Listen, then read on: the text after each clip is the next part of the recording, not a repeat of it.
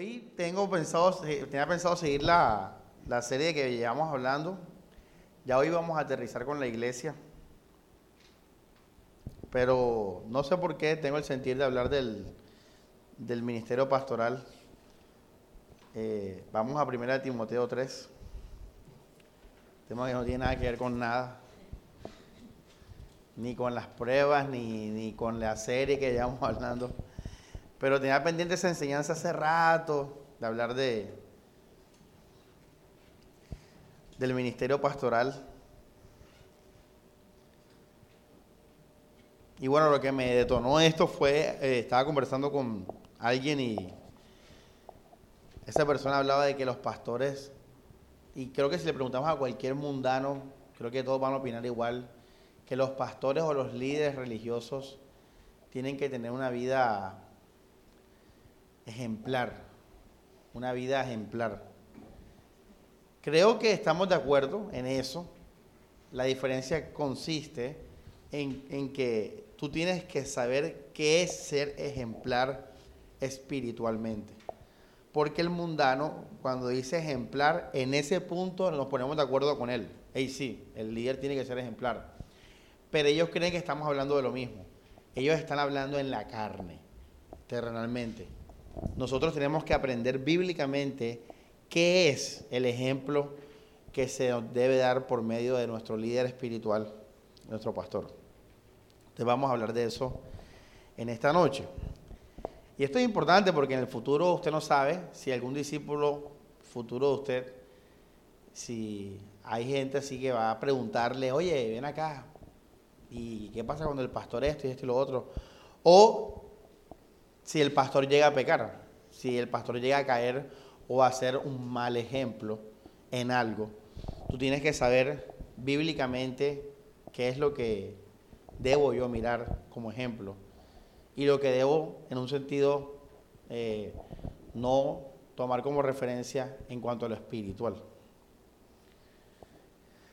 Bueno, a manera de introducción, ya ustedes saben, los pastores están en los ministerios eh, que Jesucristo dio. Teológicamente se les ha llamado los ministerios de Jesús. Hay ministerios del Espíritu en 1 Corintios 12 y están los ministerios del Padre en Romanos capítulo 14, si no estoy mal. ¿Por qué teológicamente se ha, dicho así? Porque en Romanos dice, porque Dios nos dio dones. En Corintios dice, porque el Espíritu dio dones. Y en Efesios 4 dice, porque Jesús llevando cautivo la cautividad, subió y dio dones a los hombres. Entonces, dentro de los dones de Jesucristo están los apóstoles, los profetas, los evangelistas, los pastores maestros. Ahora, Pablo dio este orden obviamente por, por importancia. Este orden tiene que ver con la importancia. ¿Por qué? Porque los apóstoles y los profetas que están en Efesios 2.20 también, como fundamento, son los ministerios que crearon todas las cosas. O sea, que crearon o digamos, entre comillas, inventaron la iglesia. Ya, yo le decía a mi hermano ahora que si esta es la única iglesia en el mundo, me gustaría conocer otra, pero si no es así, yo soy un apóstol, ya no un pastor. Porque ¿qué hacía el apóstol? El apóstol es el que trae algo nuevo que no existe. ¿Ya entienden? O sea, el apóstol es el que va a Venezuela y abre una iglesia que no existía. Y va, entonces, bueno, es una broma, obvio. Eh, sí, no es broma en el sentido de que, que literalmente si es la única iglesia, la única, o sea, en verdad hay que hacer un ministerio apostólico, porque tenemos que ir a llevar algo nuevo al mundo entero. Entonces, eh, el apóstol, fíjate que Jesús eligió 12 apóstoles uno eh, fue traidor, que fue Judas. Después se eligió otro en reemplazo a él, que fue como, ¿cuál Liz? No digan nada, Liz. ¿Cuál fue? Alex. Oh, así que Frodo.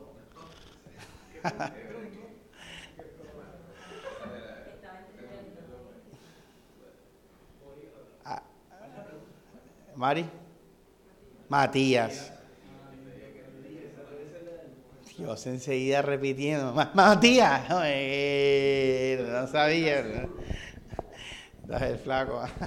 Bueno, bueno, Matías, y, entonces esos apóstoles fueron los que llevaron el evangelio a, fueron los que llevaron el evangelio a, al pueblo judío principalmente, a los judíos en Judea, en ese territorio. Eh, luego hubo una gran persecución, tremenda persecución en Judea. Eh, hubo matanzas y murió Santiago, el de los el primero, el apóstol Santiago. Y dice que la iglesia empezó a huir eh, para el norte. Y es donde llegan a Antioquía. Y ahí se forma un gran grupo de cristianos en Antioquía por causa de la persecución. Y bueno, ahí empieza todo el asunto eh, y, usted le ha hecho de los apóstoles y Pedro y Juan como líderes, de, líderes evangelísticos porque Santiago se quedaba probablemente en la sede ahí en Jerusalén. Pedro y Juan iban y evangelizaban, y está la historia de Simón el Mago y todo eso con Pedro y Juan, Pedro y Juan, Pedro y Juan, pero después llega el apóstol Pablo el último de los apóstoles, y dice Pablo como un abortivo. ¿Se acuerdan, Alejandra? ¿No, te acuerdas? Como un abortivo que él dice, como el último, así como un abortivo. Y entonces estos hombres, los doce apóstoles más Pablo, pero liderando sobre todo Pedro, Santiago y Juan, a los doce, y Pablo, son los que se encargan de predicar el Evangelio por primera vez en el mundo entero. Por eso apóstoles. Ahora, los profetas eran eh, personas que, eh, bueno, es un ministerio que estaba, precedía a los apóstoles, los profetas ya están desde antes, Juan Bautista fue un profeta desde antes, pero también estuvieron acompañando el ministerio apostólico. Sin embargo, se dice que los profetas se mencionan como personas que anunciaron primero a Cristo, que anunciaron primero el Evangelio y los apóstoles cogían las escrituras proféticas para demostrar que Jesús era el Mesías. Entonces de esa manera se conectaban con los profetas. Por eso es que en verdad, verdad, el primer evangelio está donde? En Isaías 53. Cuando dice eh, que Él por nuestros pecados eh, sufrió el castigo, eh, la paz de nosotros es por su dolor, por su ya fuimos curados. O sea, ¿qué estamos leyendo ahí, Daniel? El Evangelio. O sea, e Isaías fue escrito 500 años antes de, Cristo. Entonces, cuando la Biblia habla de apóstoles y profetas, pues ahí, ahí está la conexión de que ambos se encargaron de anunciar y testificar al Mesías. Ahora, una vez que eso ya está claro, que ya yo conozco el Evangelio, por las escrituras de los profetas y la palabra de los apóstoles. Por eso, ellos son el fundamento. Entonces el evangelista simplemente transmitía aquello que le fue dado. Por eso le dije que lo del mío del apostolado era una broma, porque el apóstol, yo fuera apóstol si yo estuviera dando un mensaje nuevo de Samuel. Pero como el mensaje no es nuevo de Samuel, sino un mensaje que está escrito hace cuánto? Dos mil años en la Biblia. Entonces yo no soy apóstol, soy un evangelista. Si yo predico en el evangelio, así sea que no lo conozcan en Bolivia, soy un evangelista. Porque estoy predicando algo que ya se recibió en la tierra por medio de los apóstoles y los profetas. Entonces por eso el, el ministerio apostólico y profético en ese sentido cumplieron su papel. No se necesita más porque ya el mensaje de Cristo como Salvador se conoció y se creó la iglesia. Ahora, el evangelista es el que lleva, sin el evangelista no estuviéramos aquí nosotros. ¿Ya ves? Nosotros estamos aquí porque alguien nos habló de Jesús. A mi papá, alguien le habló de Jesús. Ahora, a veces las personas son instrumentos y uno conoce a Jesús ya después uno solo leyendo la Biblia. Pero sea lo que sea, siempre una persona te, te llevó a la Biblia o te llevó a la iglesia o te llevó a Jesús. Ellos no son evangelistas como tal, pero se cumple, digamos, el papel ya del evangelista porque te llevó, te anunció un mensaje que te llevó al Señor. Y el pastor, maestro, maestro pastor o el maestro o el pastor, es la persona que a esos santos, a esa gente que ya creyó, la lleva entonces a la madurez, la lleva al crecimiento del varón perfecto, que ya aprendimos que eso era para la tierra, no para el cielo. Para que cuando ya tú estés claro en el Evangelio, ¿qué vas a hacer tú? Dos cosas. Ojo esto, iglesia. Vas a fortalecer a tus hermanos el resto de la vida y vas a predicar a otras personas. Esa es la vida cristiana hasta que nos muramos. Entonces, vamos a hablar de los pastores porque si se dan cuenta, de todos los ministerios, el ministerio que permanece con nosotros, ya de manera eh, continua, constante, es el ministerio del pastorado. Porque el evangelista, bueno, ¿hace cuánto no evangelizamos aquí? Levante la mano quién evangelizó en el mes de marzo. Estamos a 15, 17 de marzo. Levante la mano quién evangelizó en este mes. Levante la mano. Gis, Elías y Liz. ¿Así es? Bueno, eh, fíjate que no todos alzaron la mano. No todos los días evangelizamos. No todos los días. Ahora, la otra pregunta es si nadie va a, nadie va a responder positivamente. ¿Cuándo fue la última vez que una nueva alma se añadió a la iglesia? Ya hace, uff, la última fue Alejandra. Ya ves, es hace rato, entonces fíjate que eso es algo que no es siempre igual, constante, permanente, pero el ministerio del pastor maestro sí es un ministerio que de todos los demás es el más eh, permanente, constante, otra palabra, fijo. Ya, por eso este ministerio hay que conocerlo bien. ¿Cuál es el propósito del ministerio pastoral? Ya lo hablamos. Finalizar, digamos, finalizar en un sentido el, el proceso de conocer a Dios, finalizarlo. Porque el, apóstol y el profeta nos predican el Evangelio a través de la Escritura, el evangelista nos lleva a la Escritura, nosotros creemos en Cristo, pero, pero, todavía no hemos llegado a conocer la plenitud del amor de Cristo. Entonces el pastor es el que va a finalizar eso, eso que empezó con la palabra de Dios a través del Evangelio. El pastor, por eso él es el maestro, porque él empieza a enseñar y enseñar y enseñar hasta llevar a crecimiento a la iglesia.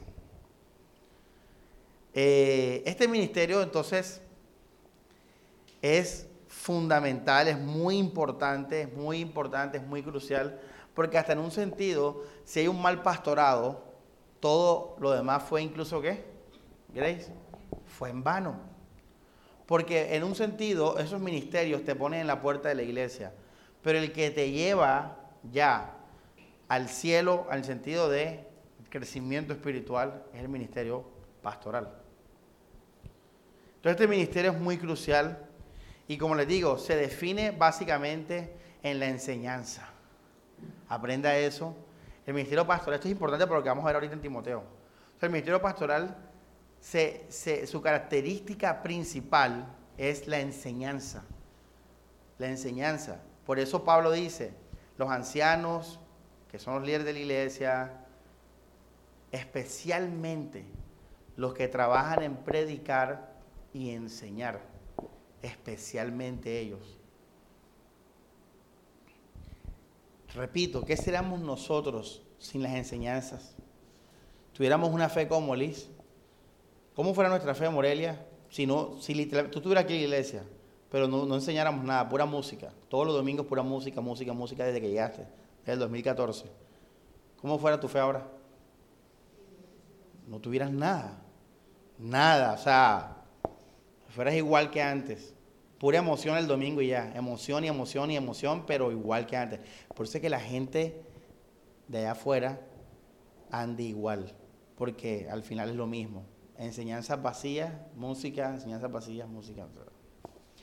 Entonces el ministerio pastoral, él es pastor porque él consuela, porque él exhorta, porque él edifica, porque él cuida, porque él sana, porque él encarrila. Él es pastor porque él hace eso a través de la enseñanza de la Biblia. Ojo esto, no es que él consuela en sus palabras, Mari, tranquila, vamos para adelante, te quiero mucho, estoy contigo para las que sea. Y ya. No, eso no es un pastor, eso es un psicólogo, eso es un amigo. Un pastor dice eso y añade, porque Cristo te ha llamado a tal, porque la palabra dice esto, porque la falsa doctrina, porque lo... O sea, el pastor es pastor, cuida, consuela, exhorta, reprende, encarrila, sana, a través de la enseñanza de la Biblia. ¿Cómo el pastor sana? Fácil, un hermano duda, un hermano eh, cambia su forma de pensar como la del mundo y el pastor con la enseñanza le corrige eso y lo restaura a lo que dice la Biblia. Eso es por eso la palabra pastor en la escritura, poimeno. Al pastor también se le llama anciano y se le llama obispo. Anciano porque eh, se, se enfatiza su experiencia y su sabiduría. Relacionado a qué, Alex? A los asuntos espirituales. Ojo esto, porque esto nos va a ayudar mucho en 1 Timoteo 3, en los asuntos espirituales. Y es obispo porque él, eh, por, su experiencia, por su sabiduría y por su deber de enseñar la Biblia, entonces él guía o lidera al rebaño. La palabra obispo viene de cabeza, de líder, de administrador, que da cuentas por. Entonces, eso es el ministerio pastoral. Eh, y vamos a 1 Timoteo entonces. Capítulo 3, verso 1. Dice, es muy cierta esta afirmación. Si uno aspira al episcopado, la palabra episcopa, episcopo es la misma palabra que obispo, es lo mismo, literalmente. Eh, dice, uno aspira al episcopado, desea una tarea importante. Claro, Mari, ¿qué hablamos ahorita?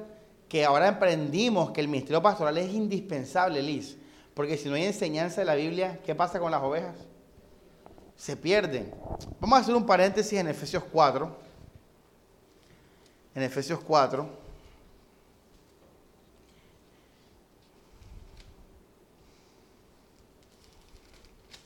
Y dice, eh, versículo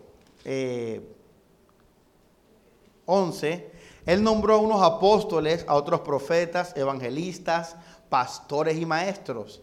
Así preparó los suyos para los trabajos del ministerio, para construir el cuerpo de Cristo, hasta que todos alcancemos la unidad de la fe y el conocimiento del Hijo de Dios, al estado de hombre perfecto y a la madurez de la plenitud de Cristo. Ojo esto, lo que te pregunto ahora. Así no seremos niños, juguetes de las olas. Si usted tiene un juguete en, la ola, en las olas, ¿qué va a pasar, Alex? ¿Cómo va a estar ese juguete? Va a estar fijo.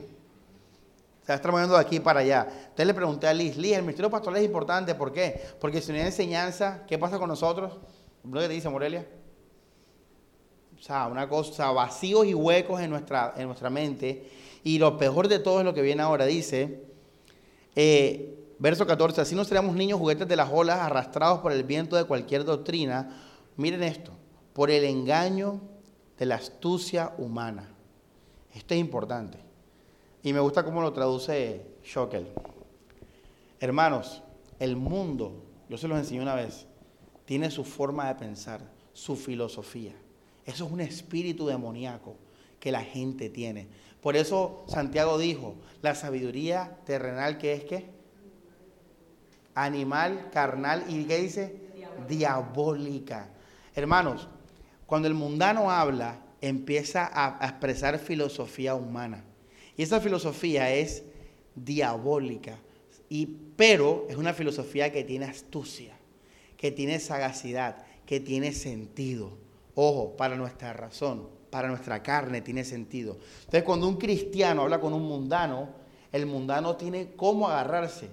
¿Cómo? Por la sagacidad, por la razón. Por eso cuando un cristiano habla con alguien que sabe de, sabiduría terrenal, sea un filósofo, sea un psicólogo o un falso pastor, este cristiano tiene que estar bien parado. Porque te puede hacer dudar. Porque él va a usar qué cosa, Alejandra? La lógica, el sentido de la razón. Por eso en Colosenses dice, eh, ojo, no se dejen arrastrar por las filosofías huecas y sutilezas de los hombres según los rudimentos de este mundo y no según qué? Cristo. ¿Ya ves? O sea, la filosofía verdadera gira alrededor de la vida para Cristo. Esa es la verdadera filosofía, la que Cristo es el centro y la vida de nosotros. Entonces, iglesia, las ovejas, si no tuvieran pastor o no tuvieran enseñanza, son presa fácil de estos maestros que usan la astucia, ¿qué? ¿Cómo dice? Humana. Dice, y por los trucos del error. Y son engañados. Entonces miren lo importante del ministerio pastoral. El ministerio pastoral, como les dije ahora, consuela, exhorta, edifica, reprende, enseña, sana, encarrila. Y otra cosa importante del ministerio pastoral, o sea, él, ese ministerio es el que nos ayuda a nosotros a estar en protección de qué cosa, Morelia, de la falsa qué? Doctrina. O sea que el pastor es un, firme. O sea, el pastor tiene que ser un man firme. Porque él, él no puede, él, no, él no puede estar así como un juguete en la sola de aquí para allá. Él no puede, él tiene que ayudar a los hermanos a que ellos no estén así. ¿Ya entiendes? Ese es esa responsabilidad tan grande del ministerio pastoral. Imagínate, porque Pablo nos predica el Evangelio y Pedro y tal, ya, pero. Y la escritura.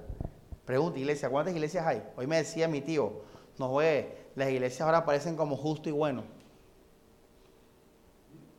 Ya yo lo he dicho aquí en la iglesia hace rato. En todas partes hay iglesias. Por ende, en todas partes hay qué? Pastores. Hermano, de tanta iglesia y tanto pastor, ¿Cómo podemos estar nosotros seguros en tanta doctrina que hay tanto? Ahí entra el pastor a ayudarnos. O los maestros o los maestros pastores, porque hay maestros, Daniel por ejemplo estaba enseñando ahora. Tremendo, tremenda importancia. Bueno, entonces cierro el paréntesis. Vamos a 1 Timoteo 3. Y bueno, aquí estamos escuchando todo esto. Vamos rápido, entonces. Es muy cierta esta afirmación. Si uno aspira al episcopado, desea una tarea, ¿qué? ¿Qué dicen? Claro, ya sabes por qué. Si no hay pastor, iglesia, se cae el evangelio. Se cae, se tuerce esta cosa. Se tuerce. Entonces Pablo nos dice, y el pastor por eso tiene que ser eso. Y ahora vamos a hablar del tiene que ser.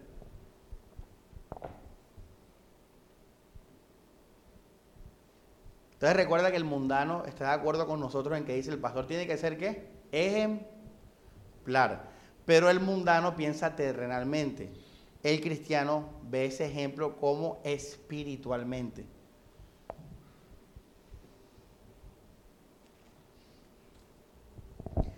Por eso el obispo ha de ser intachable.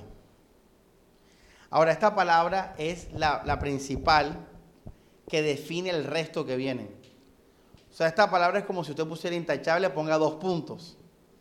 O sea, intachable es lo que viene o se va a definir con lo que viene a continuación. Vamos a ver qué es un pastor intachable. Le hago una pregunta para darle como una pullita.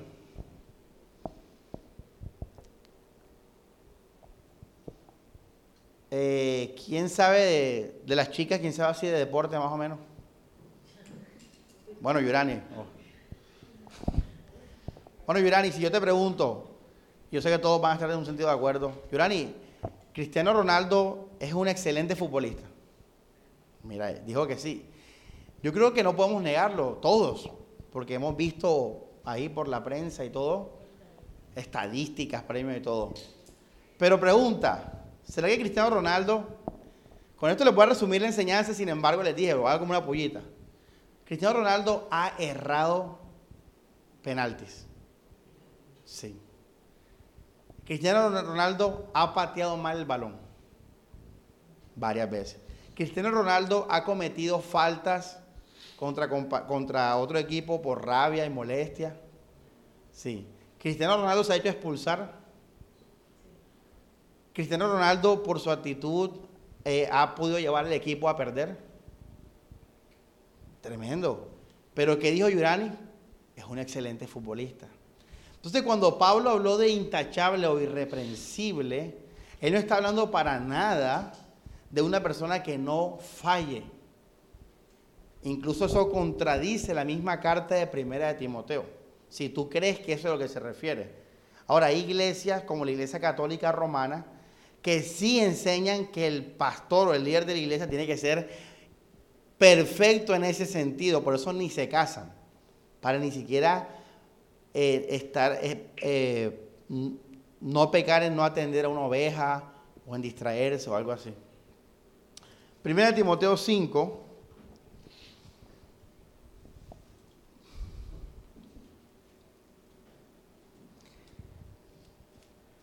Versículo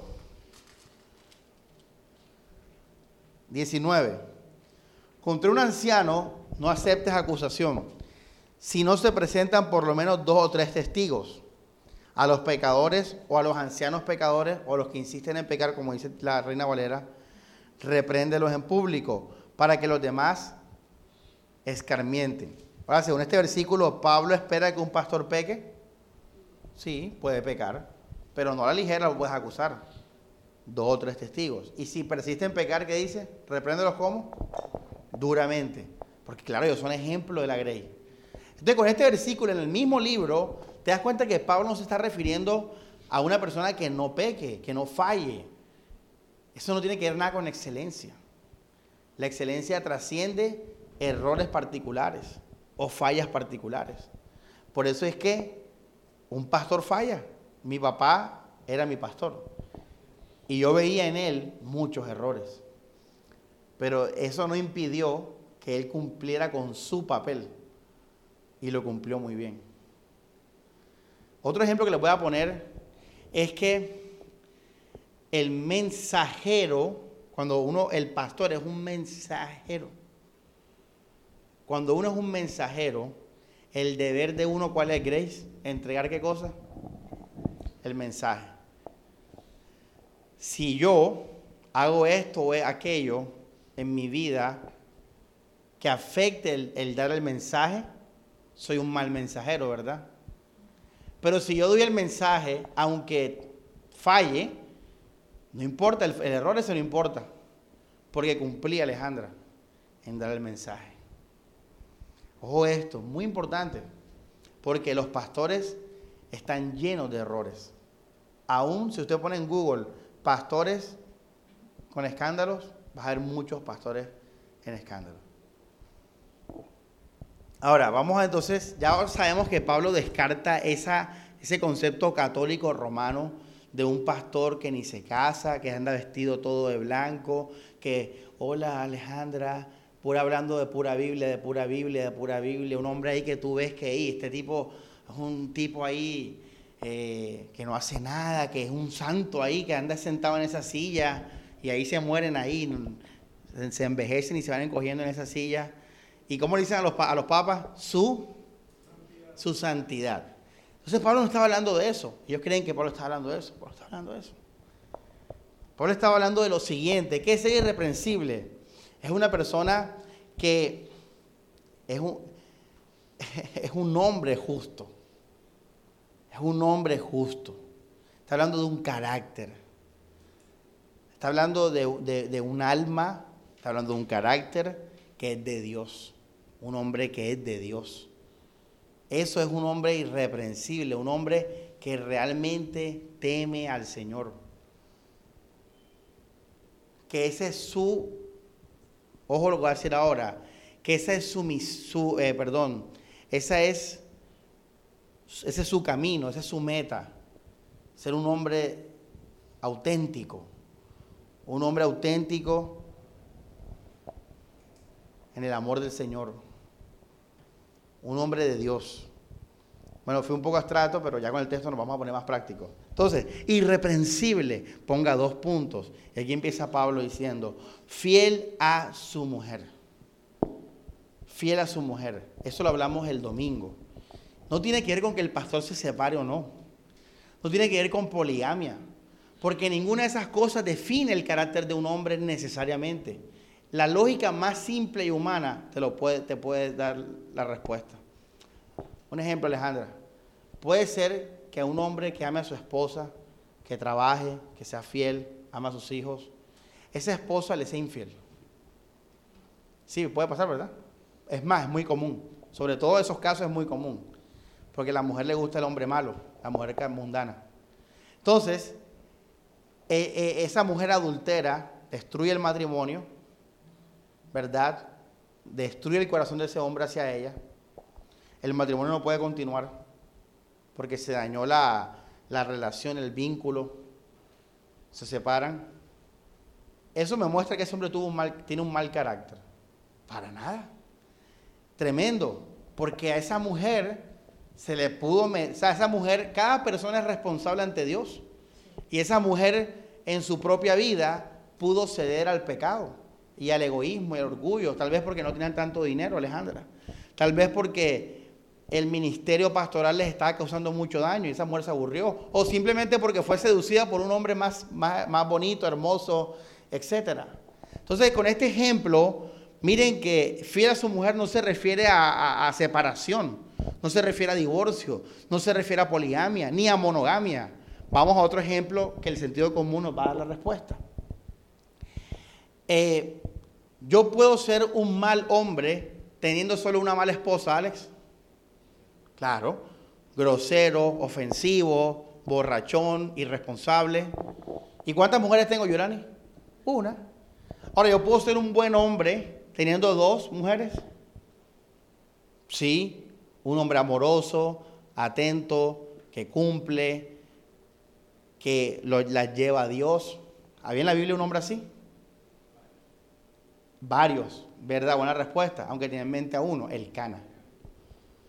Un hombre que amaba a sus mujeres, que consolaba a Ana, que amaba mucho más a Ana, pero un hombre que, por lo que se lee, era un hombre justo, recto. Y tenemos a los mismos, a los mismos patriarcas, Jacob, Abraham.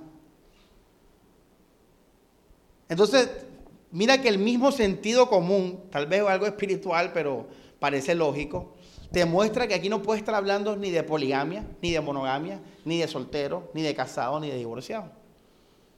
Aquí está hablando de un hombre que si está casado, lo primero que tienes que ver es que ese hombre refleje y viva el Evangelio con su primer hermano. Esto es sentido común, iglesia. Porque si ese hombre predica el amor, ese hombre, el fruto más inmediato, ¿cuál es, Alejandra? Es su familia. Ahora, ahorita Pablo va a hablar de los hijos, pero empieza con la esposa. Ahora, en esto también Pablo, cuando la palabra fiel, está también mostrando que es un hombre. Mira que Pedro lo dijo en un sentido. Pedro dijo: Hey, traten bien a sus esposas para que sus oraciones no tengan qué. Ya puse el texto ahí, lo buscaste. Ponlo, porque lo dijimos el domingo.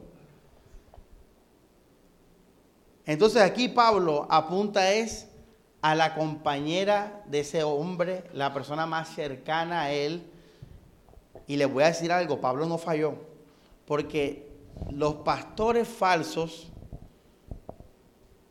se, se ven facilito con sus esposas.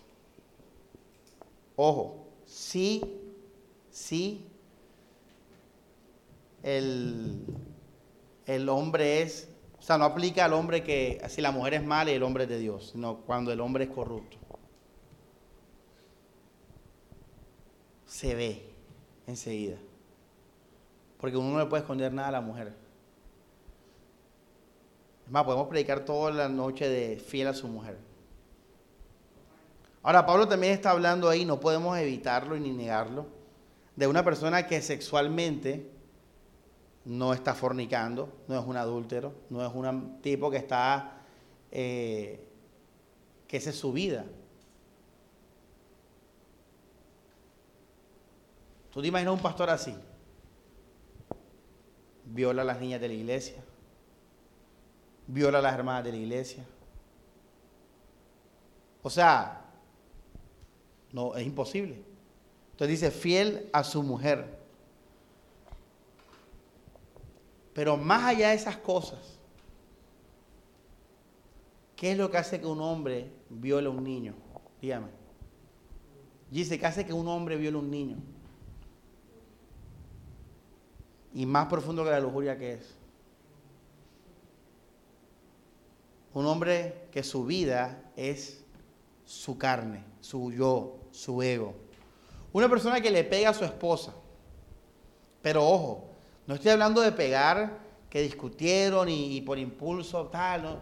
No. un hombre que realmente va y, lastima a su esposa, o sea, tiene la intención de destruirla, lastimarla físicamente y le pega. ¿Qué hay detrás de eso? ¿Crees? No mires las obras. Pablo está apuntando, por eso Pablo no es, específico al mismo tiempo que sí lo es. Porque esto se ha prestado a miles de interpretaciones. Porque Pablo no, no expande o no especifica. Pero si usted se va al carácter, usted lo entiende a Pablo. La esposa de ese, obispo, tiene, o esa persona que aspira al obispado, tiene que testificar que ese hombre es un hombre que le ha mostrado a Cristo. ¿Sabes por qué? Porque dice la Biblia que el hombre es cabeza de qué?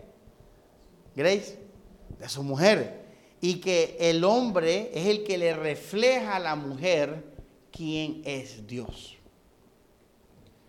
Entonces, lo que está diciendo Pablo es, hey, fácil, quiere a un pastor y está casado, vayan a su esposa y pregúntenle si es, ella ve a Cristo en ese hombre.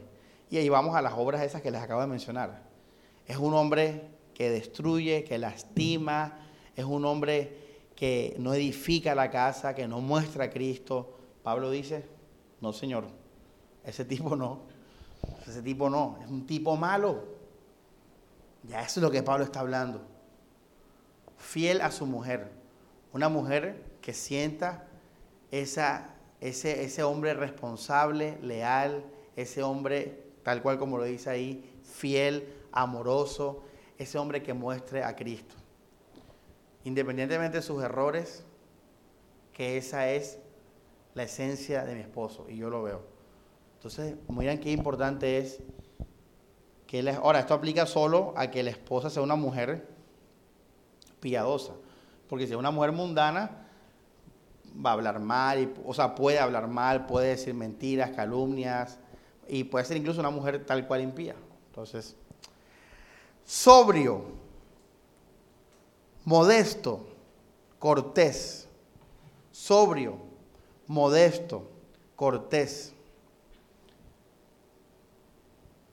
Pregunto, ¿usted puede esperar algo bueno de un borracho? ¿Puede esperar verdad de un borracho? ¿Puedes esperar guía de una persona llena de vicio? De una persona dependiente del vicio. ¿Puedes esperar algo de esa persona? ¿Puedes esperar verdad, guía de una persona así? No, no puedes. Por eso, claramente, un pastor debe ser un hombre sobrio. Un hombre, y aquí vamos de nuevo al sentido común, un hombre que mentalmente sea normal, que sea eh, maestro de sus pensamientos, que sea una persona que sepa o sabe lo que piensa, que tiene esa capacidad. Eso es sobrio. Y la palabra modesto y cortés van ligadas, porque un borracho no puede ser modesto, ni cortés, ni pudoroso. Una persona que se deja, que vive por sus emociones o vive por su carnalidad, no puede ser sobrio, no puede ser modesto, no puede ser cortés. Va a ser imprudente, va a ser necio.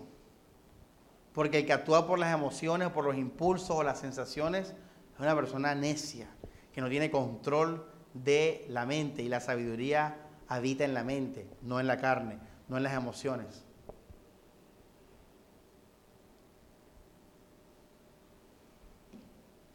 Entonces hasta ahora, el pastor tiene que ser un hombre que testifique a su primer prójimo, a Cristo. El pastor tiene que ser una persona sobria, una persona que sabe lo que piensa, una persona clara en sus pensamientos, una persona que es maestra de su mente, una persona que tiene la capacidad de poder compartir eso, de poder enseñarlo. Hospitalario, fácil. Una, un, detrás de eso.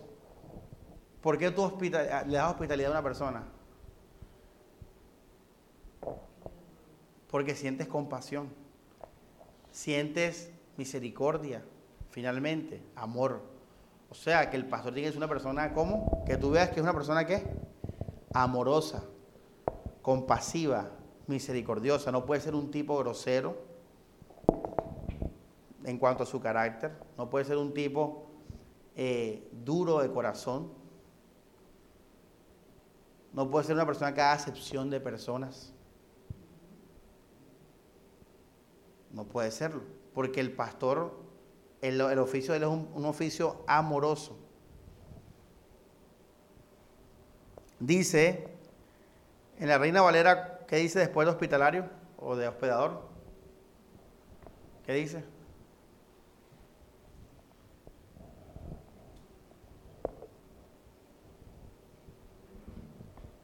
Ya. Apto para enseñar. Apto para enseñar. Pero vamos antes de llegar a tu enseñar, vamos al 3. A mí me risa porque Pablo, no estaba, Pablo estaba hablando como yo. o sea, Pablo no estaba pensando, él no escribió algo y dijo, hey, mira esto. No, no, Pablo estaba, ahí está escribiendo la carta y Pablo estaba pensando, hey, un pastor, mira, ve, y lo que se le venía. Mira qué tal, tal, tal. O sea, porque el punto trasciende estas formas. Hay más formas. Pero lo que Pablo está diciendo, hey, mira el carácter. O sea, mira lo que está detrás de lo que yo te estoy diciendo. Es lo que Pablo quiere que veamos, lo que está detrás de lo que él está diciendo. ¿Qué hay detrás de un hombre fiel a su mujer? Un hombre. ¿Qué hay detrás de un hombre pendenciero? ¿Qué hay detrás de un hombre lujurioso? ¿Qué hay detrás de un hombre peleonero? ¿Qué hay detrás de un hombre que es sobrio o que no es sobrio? ¿Qué hay detrás de eso? Ya ves, eso es lo que él nos está diciendo. Entonces dice, por eso en Tito no dice la misma lista y es lo mismo, el mismo pastor, pero no es, la misma lista, o sea, es menos. Y por eso la armadura de la fe, él dice cinco cosas, pero en, en Tesalonicenses dice solo tres cosas, porque no es la forma, es lo que está detrás de. Por ejemplo, la armadura, ¿cuál es? ¿Coraza de qué? Ah, Daniel, tú. ¿Yelmo de qué? Nada. ¿Y qué? Examen de pastor y que perdió. Yelmo de salvación. Coraza de justicia. Pies de evangelio. Todo eso es lo mismo. ¿Qué es lo mismo? ¿Qué es? ¿Qué está diciendo Pablo? Sí, el Evangelio. Todo eso es el Evangelio. Ya. Ahí lo desglosó en 5, en 6. En, en lo desglosó en 3. No dijo más. Entonces aquí es lo mismo. Tienes que ir detrás de. Ojo, porque tienes que saber quién es un buen pastor. Por ejemplo, una persona dice, no bebedor ni pendenciero. Ahí está. No bebedor ni pendenciero. mira que lo junta. ¿Qué hace el borracho por lo general? Pelea. Además, hay un proverbio sobre eso. de un tipo en un, dándose puño ahí porque se emborracha, ahí en la Biblia.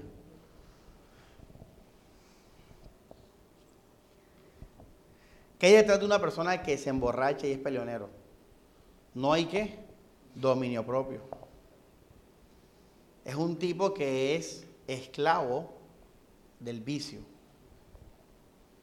Un pastor no puede ser esclavo del vicio. Él puede tomar cerveza, pero él tiene que controlar eso. Naturalmente, no es por nada del otro mundo, y dice simplemente que si ese tipo se emborracha, el pastor se emborracha, ¿qué va a pasar? ¿Cómo va a ser pastor un pastor borracho? Y peor, pendenciero.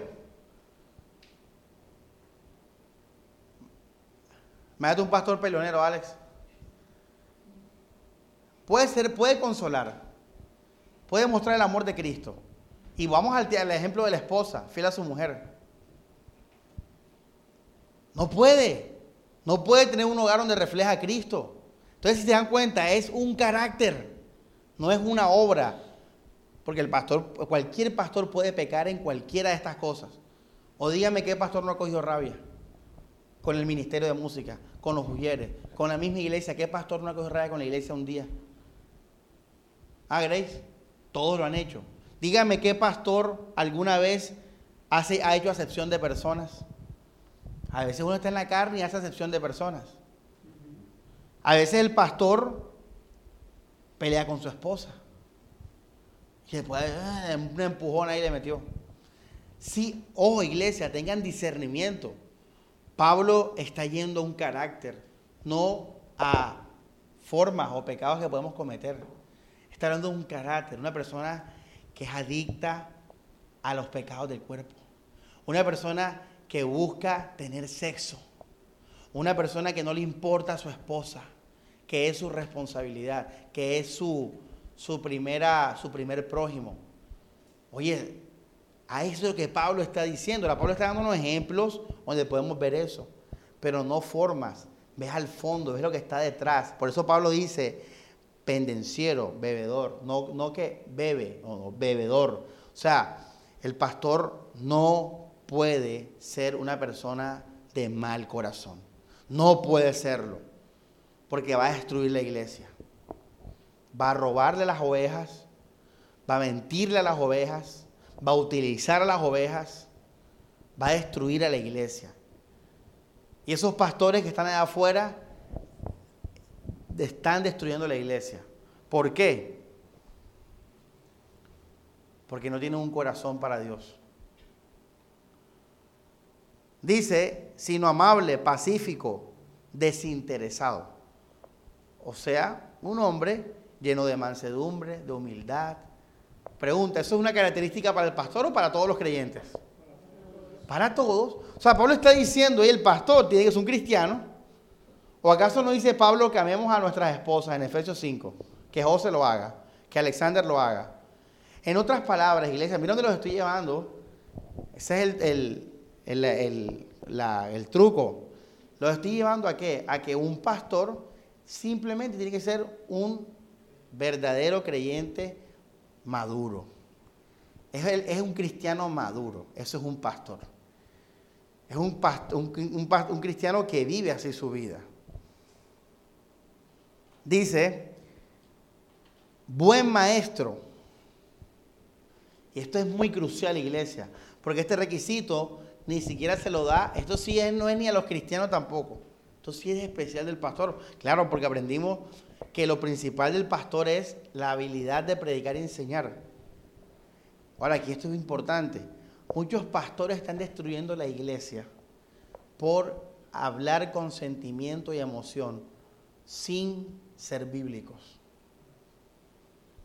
Mira, tú puedes tener toda la intención del mundo de salvar, de ser compasivo, pero si usted no maneja bien las escrituras, si usted no conoce la Biblia el Evangelio, usted no predica fielmente la Biblia, usted va a llevar a esas ovejas a la perdición.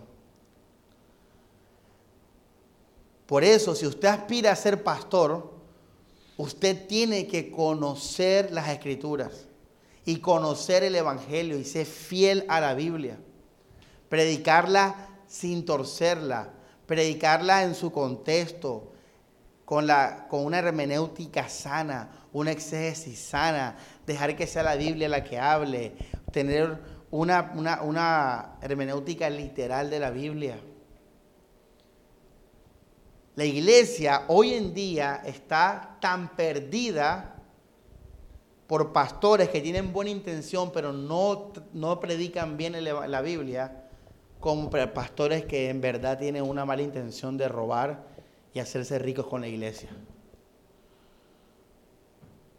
Hermanos, usted sabe todo lo que yo he estudiado y lo que yo estudio para darles a ustedes las enseñanzas bíblicas horas y horas y horas, mi vida entera, iglesia, llevo predicando la Biblia. Llevo estudiando la Biblia para llegar a lo que hemos llegado. ¿Gracias a qué? Al estudio de la Biblia. Y por ese estudio uno va aprendiendo y va a decir, por aquí no es, por aquí no es, por aquí sí, por aquí no, por aquí sí. En esta iglesia, quiero que sepan eso, nosotros desde muy jóvenes aprendimos a interpretar la Biblia con el griego, con el hebreo, con el contexto. El pastor tiene que ser un maestro de la Biblia.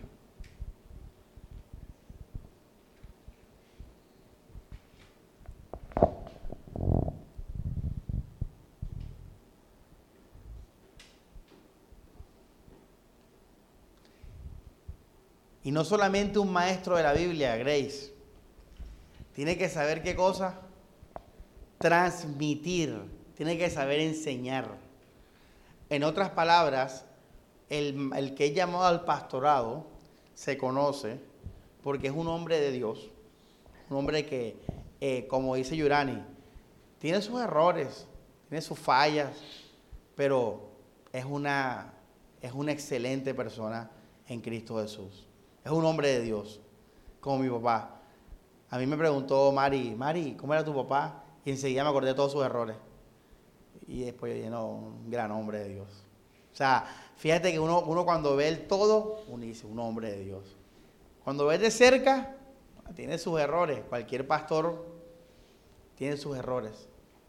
Entonces, primero que sea un hombre de Dios, que tú sepas que es un hombre que ama a Cristo, que ama a su iglesia, que ama a las ovejas, que es un hombre que busca el bien, que es un hombre que busca la justicia, que es un hombre de Dios, un hombre que tú puedes confiar.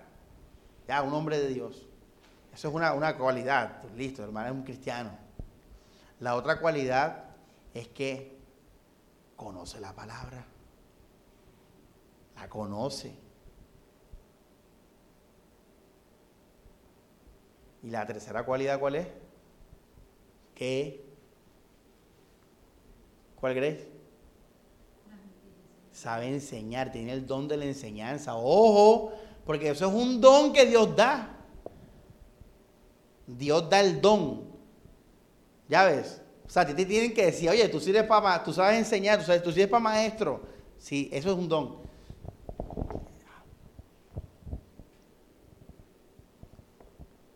Si no tienes una de esas tres, no puedes ser pastor, no está llamado al pastorado, imposible. No puedes.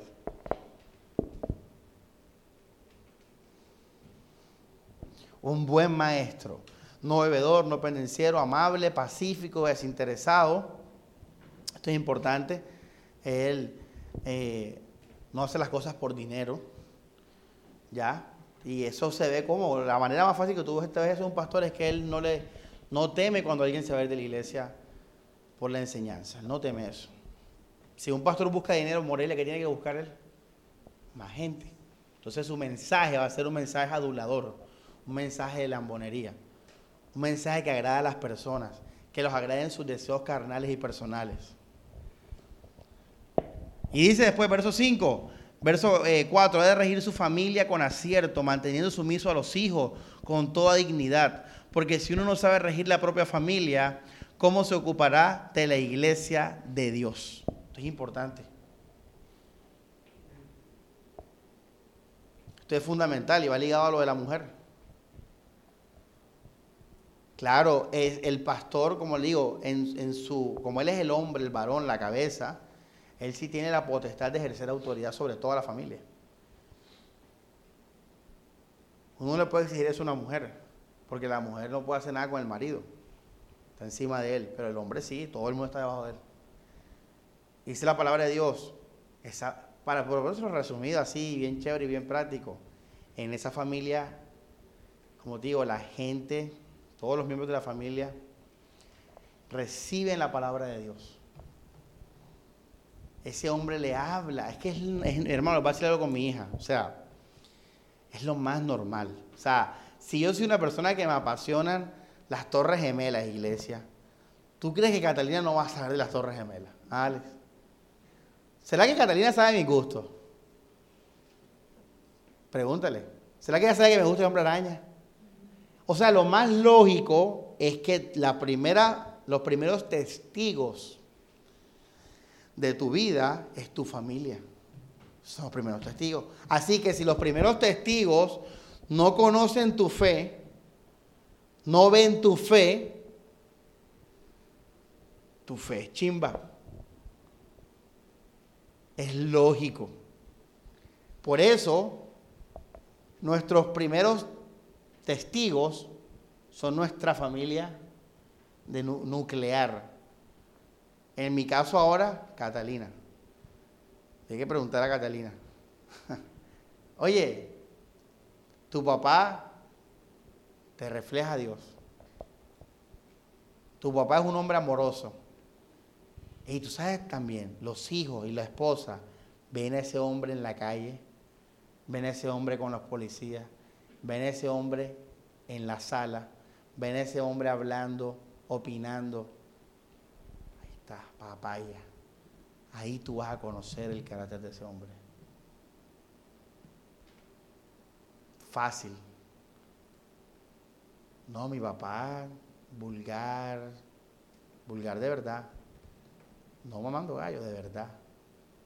Maldiciente, quejumbroso, grosero.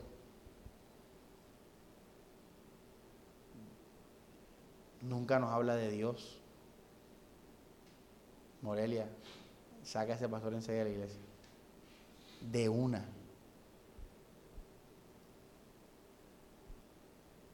No sirve. Si no cuida bien de su casa, ¿cómo cuidará de la iglesia de Dios?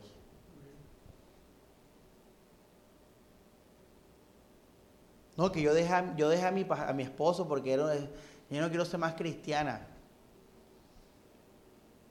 Y la mujer se va para el mundo y está feliz en el mundo.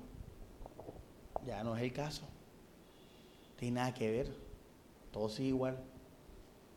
Estaba con la mujer de, los, de Job. Hay mujeres que se vuelven malas. Eso es normal. No aplica.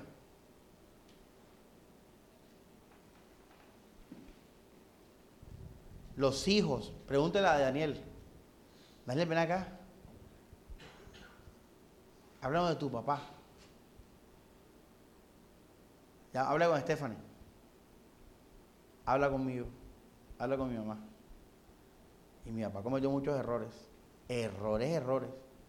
Pero hasta mi mamá. ¿Cómo dice mi mamá? Habla de mi papá. No, Edgardo se le. No sé qué. ¿Cómo es que ella dice? Le patinó el coco al final, lo que sea que ella dice. Y dice cosas, los errores. Era así, era asado.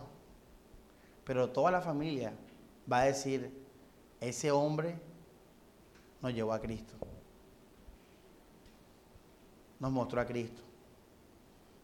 Al final ni sé ni cómo, al final es algo que hasta se vuelve todo un algo espiritual, con su vida como integridad.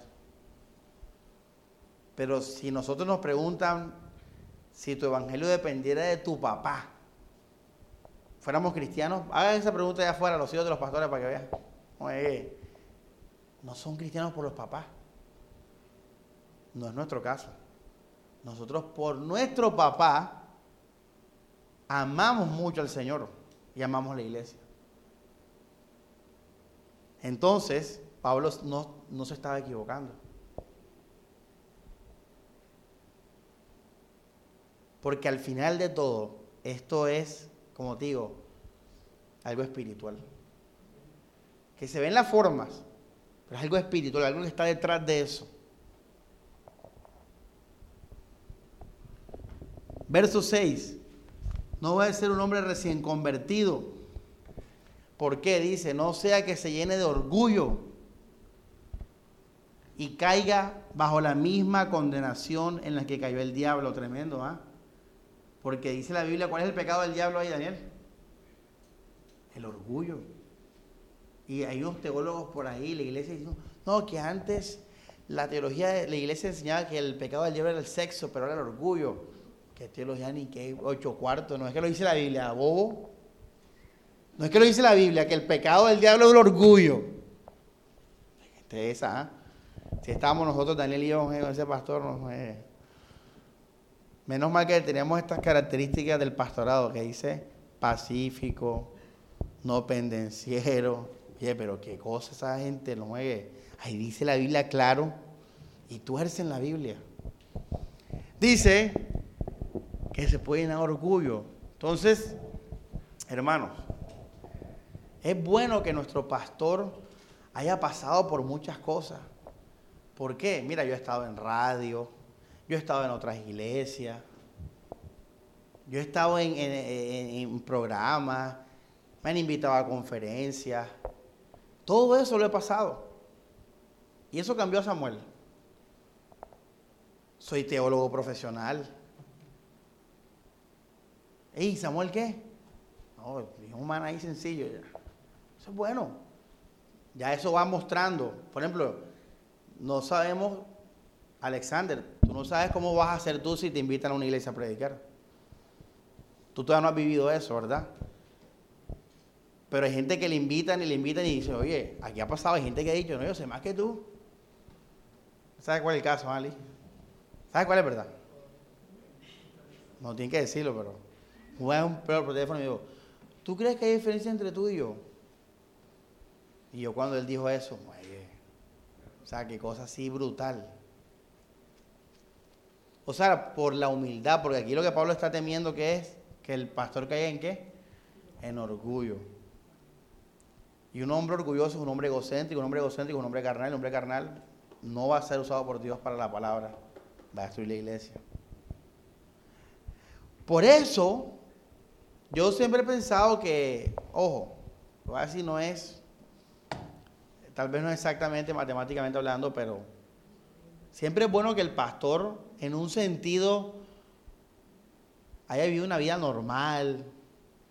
¿Por qué? Porque la gente que ha vivido unas vidas así malas tienden a, vengarse de la humanidad o tienden a, saciar su, hambre o su, su falencia con su trabajo.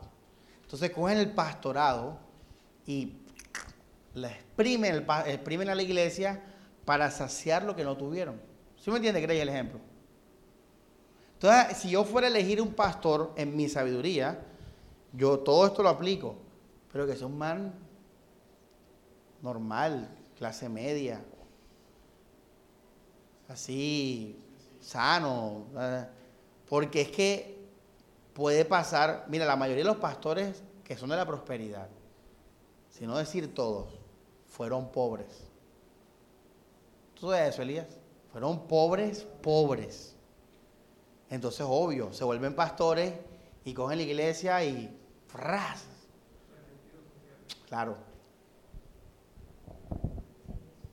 Bueno, Badabín, Badabán. El pastor no puede ser un neófito. Ser una persona que haya vivido la fe y que haya dado fruto de humildad fruto de paciencia, fruto de esfuerzo. Son las cosas que te hacen humildes. Fruto de sujeción. Cuando tú tienes años en la iglesia, tú vives todo eso. Sujeción, esfuerzo, sufrimiento, humildad, perdón. Entonces el pastor, algo que una vez me preguntaron a y, y José, ustedes me preguntaron, hey, los requisitos y tal. Yo les dije a ustedes, bueno, lo primero que me vino a la mente fue que tenga buen tiempo en la iglesia, en la fe. Mínimo que tenga 10 años en la fe. 10 años. A manera de conocer, de... Verso 7. Es, es conveniente, ojo esta palabra, conveniente tener buena fama entre los no creyentes, para que no se desacredite y no lo enrede el diablo. Esto es importante.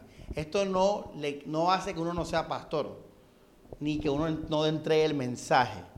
Es más, la mayoría de los pastores están desacreditados, sobre todo ahora por el internet. Todos están desacreditados, todos, todos. Tienen sus enemigos que hablan mal de ellos.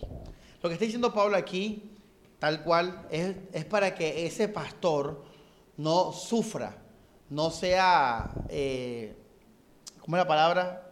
Eh, atosigado por el enemigo.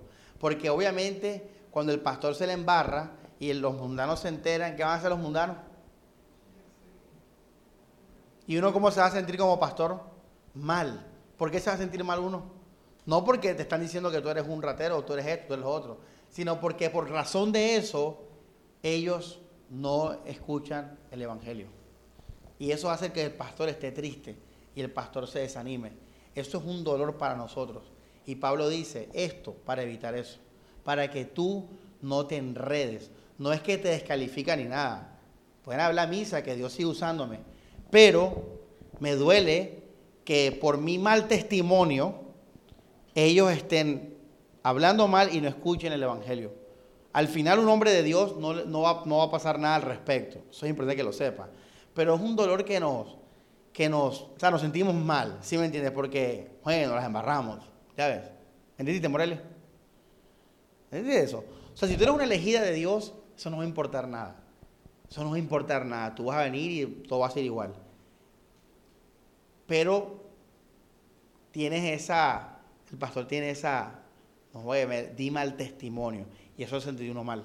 Y eso es lo que Pablo quiere evitar. Ya. Porque igual al final de cuentas, como te digo, con las redes sociales y con todo lo que hay ahora, casi imposible que un pastor sea. Mira que el Papa en Instagram le puso me gusta a una modelo en bikini y salió en todos los noticieros. Y ya, quedó boleteado. Quedó. Y yo porque no soy famoso, pero si yo fuera famoso, yo ya estuviera más boleteado. ¿eh? y que, o sea, en el sentido que, imagínate con eso de las redes sociales.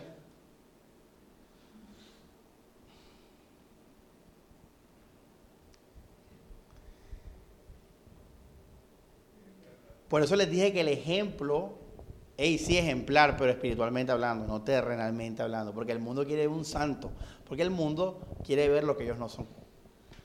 Ellos quieren ver un hombre como así, el Papa.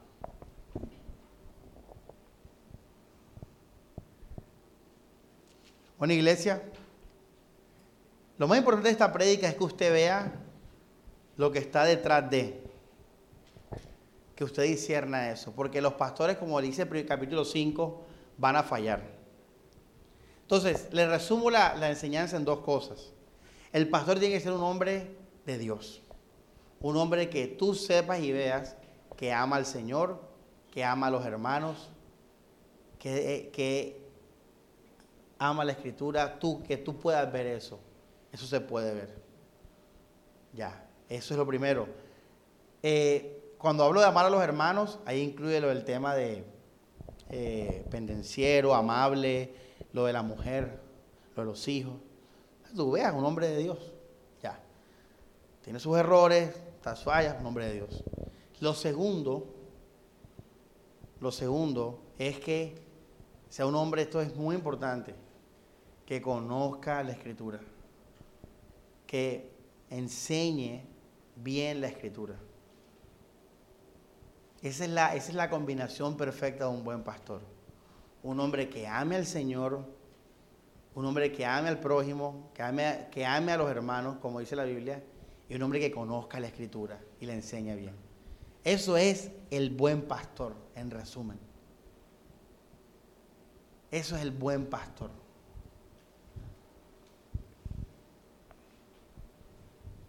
Podemos inferir que está hablando solamente de varones. Está claro, porque una mujer no puede mostrar el testimonio pleno del hogar como lo, muestra el, el varón. Tampoco la mujer fue llamada a ejercer liderazgo total. Ella tiene que ser, la mujer tiene que ser cuidada, protegida, guiada y por su propio carácter ya no puede ser líder total de una, de una institución, de un... Y el pastor es líder de la institución porque dice, ¿cómo cuidará de la casa de Dios? Pobre, esas pastoras, por eso es que las pastoras se terminan volviendo como hombres, ¿no se han dado cuenta? Las pastoras terminan siendo más masculinas que los hombres. Y los esposos de las pastoras, unos tipos ahí mansos tocando el bajo ahí. Sí, todos los que yo conocí. Oye, el pastor, el esposo, el, esposo del pastor, hola bendiciones, un tipo ahí todo ahí. Y la mujer, oye, esa mujer tan miedo, así bajita. Sí, vida real. Porque Dios no llamó a la mujer a ser cabeza en nada. Por eso esas mujeres al final, eso es horrible, hermano no solamente están sufriendo emocionalmente, sino que son, se vuelven hombres.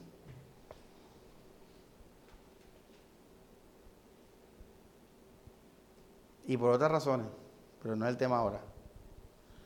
Entonces, iglesia, ese es el, el hombre de Dios que lidera la iglesia, un hombre que ama al Señor, que ama a sus hermanos, que conozca la escritura enseñe la escritura. Ya, eso es lo, el requisito en resumen y que dé testimonio de eso. Ahora yo el viernes allá en la troja.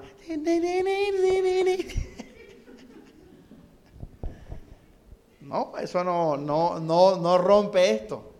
Siempre y cuando, como digo, no, eh, no pierdas el control de lo que estás haciendo, no hay problema. El pastor puede bailar en Navidad, en su cumpleaños, eso no tiene nada que ver.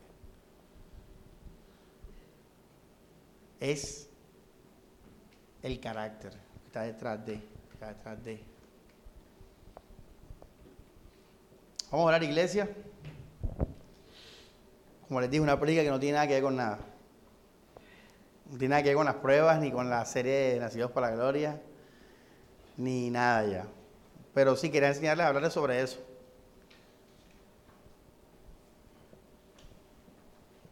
Y voy a terminar con broche de oro. Solo un hijo de Dios puede reconocer a un pastor de Dios. Solamente un hijo de Dios. Nunca un mundano va a poder ver quién realmente es un pastor de Dios. Nunca. Nunca. Porque al final, como les dije, esto es algo espiritual. Que se ve en las obras, pero es algo espiritual. Por eso es importante que cuando hablen de un pastor, siempre veas quién está hablando de ese pastor que sea una persona que, que ama al Señor, que interpreta bien la Biblia, que conoce a ese pastor, que lo conoce, que anda con él. Eso son los que puedes escuchar. Pero eso es lo de la familia. Pero nunca escuchas a un mundano hablando como digo, la persona esa me estaba diciendo, no, que el pastor y estaba opinando, opinando. Y yo como que, o sea, qué ignorancia. Eso es lo que, lo que ofrece la Iglesia Católica. Vamos a orar, iglesia. Dios Padre, gracias por tu enseñanza, por tu palabra, Señor. Guía todo esto para crecimiento espiritual, para tu gloria. Gracias por esta enseñanza que sabemos que en su momento Dios nos va a servir aunque día también nos puede servir en muchas cosas, Dios. Gracias porque ha dotado nuestra iglesia de hombres que aunque son pocos, Señor, conocen esta palabra, Señor. Los, los has llamado, Dios, a, a todos ellos, Señor, a ser ejemplo de la iglesia, de su familia, Señor. Y que también, Dios, una iglesia celosa de tu palabra, de la escritura, de interpretarla bien, Señor. Por eso nunca ha faltado un pastor en esta iglesia y sabemos que nunca faltará un pastor Dios. Por eso te damos las gracias, porque decíamos al comienzo de la enseñanza, una iglesia pequeña, pero nos has regalado realmente los dones que están en la escritura, Señor, en estos pocos hermanos, Dios. Y también gracias por este celo, por el ministerio pastoral que tenemos, este celo por la enseñanza sana, Dios. Que hasta el último día de esta iglesia, Señor, este celo para tu gloria y por amor a la verdad se mantenga, Señor, en nosotros, en nuestros hijos y todos los que vengan, Dios. Y que todo pastor que sea pastor de esta iglesia, de este púlpito, Señor, siempre predique tu palabra, Dios, trazándola bien, Señor, como un obrero que no tiene nada de qué avergonzarse. Gracias por la vida de los hermanos, de nuestros maestros, de nuestros maestros pasados, Dios. Gracias por el ministerio pastoral, Señor, porque gracias a, a esos hombres que tú has usado y has formado, Señor, aprendemos y hemos crecido en la fe, Señor. Para tu gloria, Jesucristo. Amén y amén.